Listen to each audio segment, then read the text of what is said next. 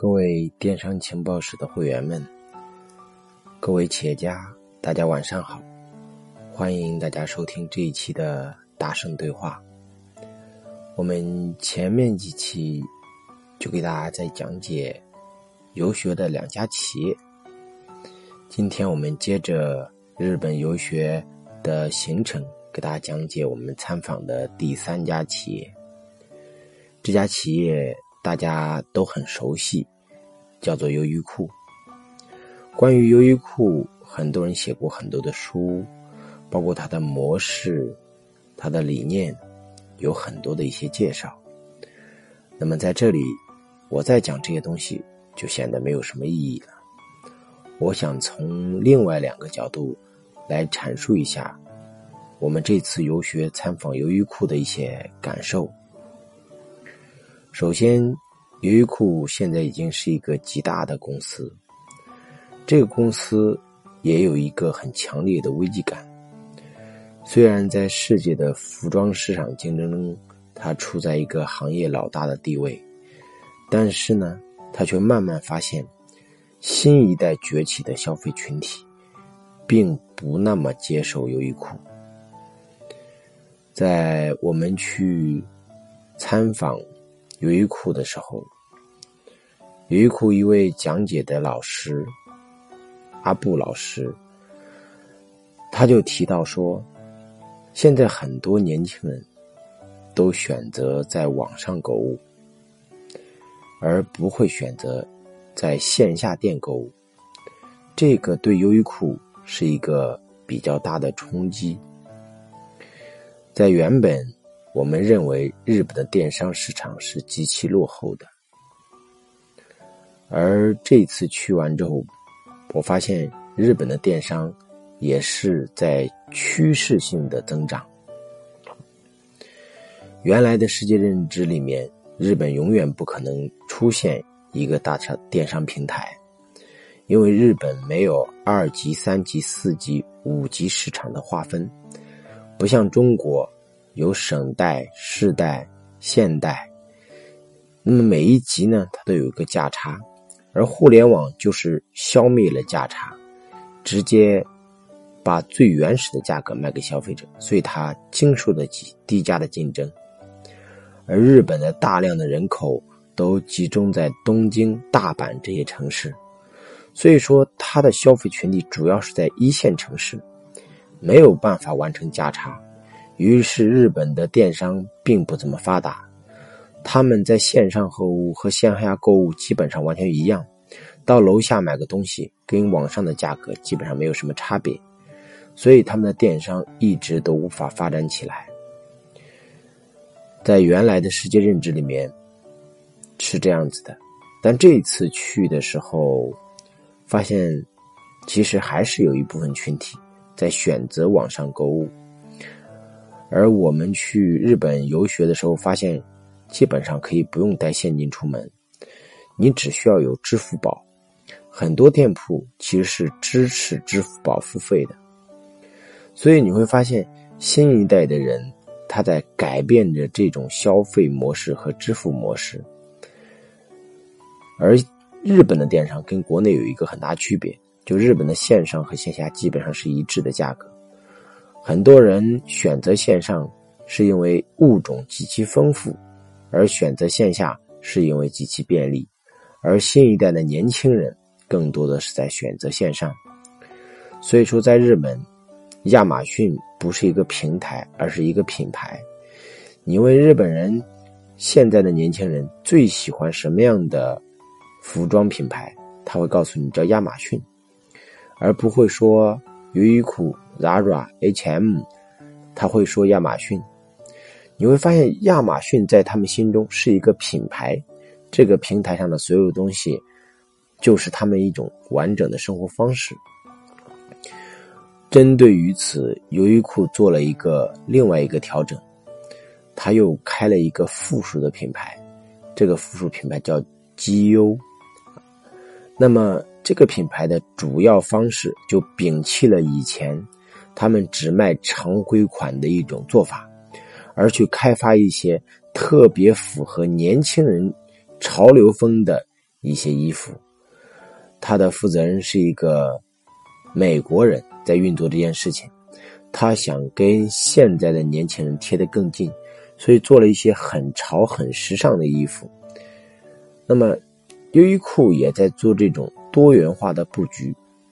一个是大的企业必然会面临着大的企业的一个危机感，同时也不得不被现在的趋势所去改变和挑战。这是参访优衣库的第一个感受。就是日本的电商其实对实体也是有一定影响的。第二个感受，其实优衣库为什么能做得大？就像我前几期说的，就它符合品质性价比的特征。那么除此之外，我最大的一个感受就是优衣库以及日本的很多企业都在做消费者全家的生意，从小孩到大人。整个家庭的生意，这个品牌都在经营，包括无印良品，包括很多品牌都是如此。为什么一个消费者全家从小到大都会只消费一个品牌呢？哎，我们在想这个问题。我们的很多同学回来游学之后，晚上一起在讨论这个问题，就是为什么国内不会出现这种情况，而国外，在日本会出现这种情况？源于日本有一个很与众不同的工匠精神，日本人特别的讲究，跟我们不一样。他们很标准化，很守规矩，很有原则。据说他们这个洗餐盘啊，就这个餐具，至少要洗七遍以上。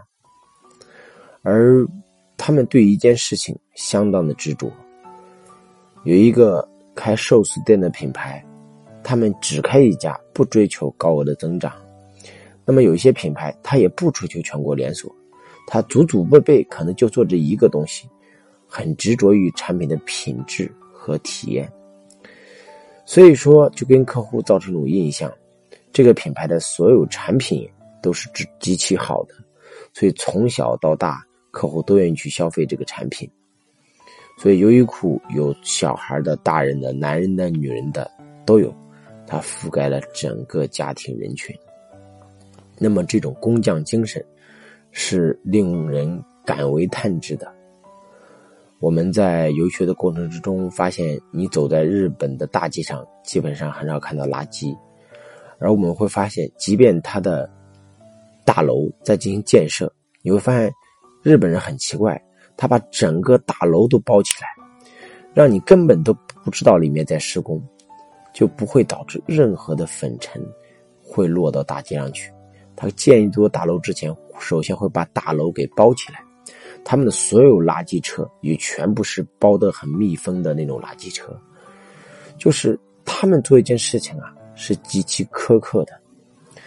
我们中国跟日本竞争产品质量的关系。是完全不在同一个级别的，所以为什么这么多国人去日本愿去拿个马桶盖回来，一定要买他的电饭煲啊？觉得日本的电饭煲蒸出的米饭特别特别的香，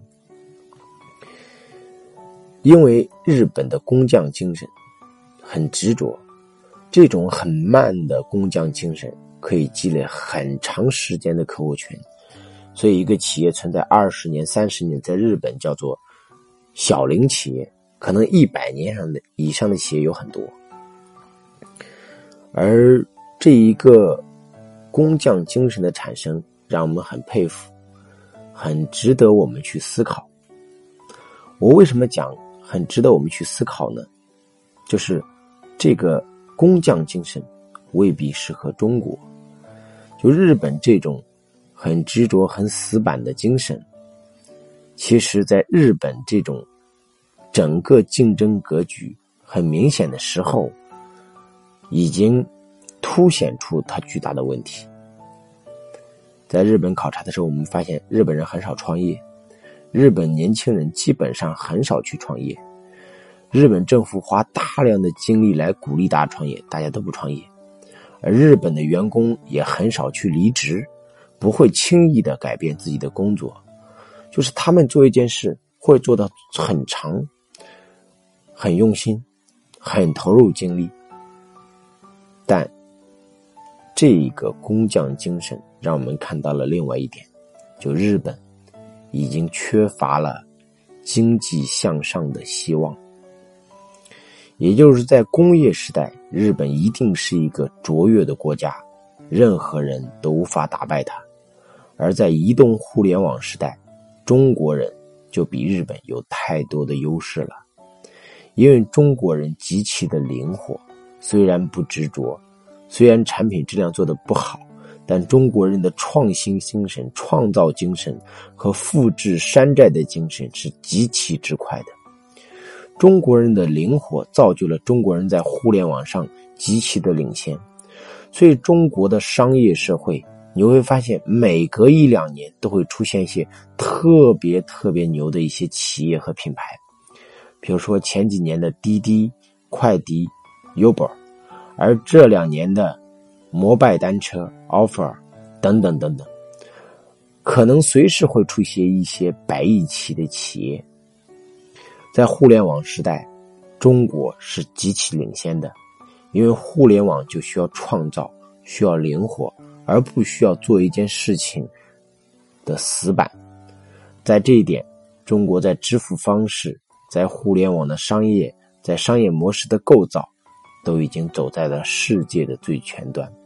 而在日本，永远不可能会出现这种情况，因为他们的年轻人并不热衷于创业。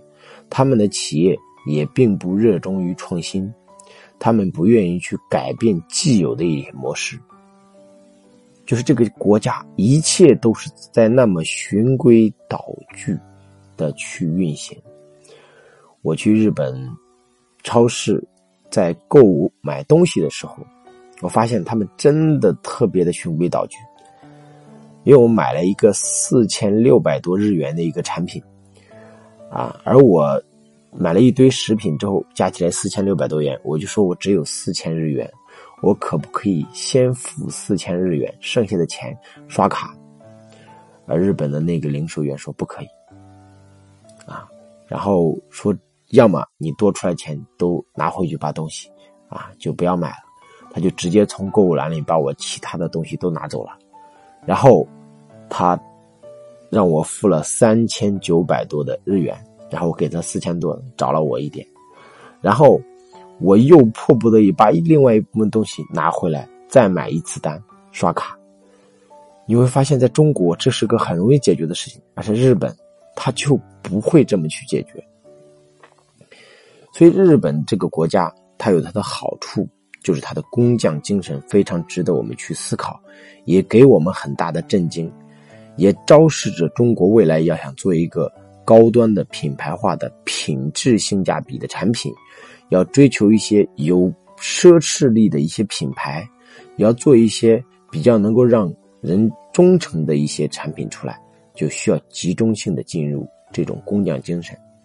但我们没必要完全的学习日本，因为日本在这种工匠精神的模式下，他们已经失去了。灵活发展的机会，他们的国家已经没有了经济向上增长的这种活力，一直在循规蹈矩的正常运作。而在这一点，中国非常之领先。所以这次日本游学回来，有个最大的感触，就是中国未来的发展将是整个世界上非常有竞争力的一个模式。中国已经不可替代的。成为了未来整个世界经济的最前端的一个引导者，就是作为我们的电商卖家，我们能够在这样一个国度里面看到这么多的商业模式的变更和迭代，其实是一个非常好的事情。我们的活力还有很多，机会很多，不像日本，很多格局已经形成，没有办法再找到新的创业机会。而在中国有大量这样的机会存在，只要我们用心去发现，用心去探索，这就是我参访第三家日本企业的一些感悟和想法吧。当然，只是一些个人见解，希望能够带大家了解一些日本，以及对日本有一个新的看法，有所敬意。那么今天的语音呢，基本上就到此结束了，非常感谢大家。大家有任何的问题，可以在喜马拉雅的这个 APP 下面进行回复，我会定期从大家回复的一些问题里面进行录制下一期的大圣对话的内容。就是你有什么问题啊，我都会尽量的给大家一些回复。那么今天的语音就到这里，晚安，感谢大家。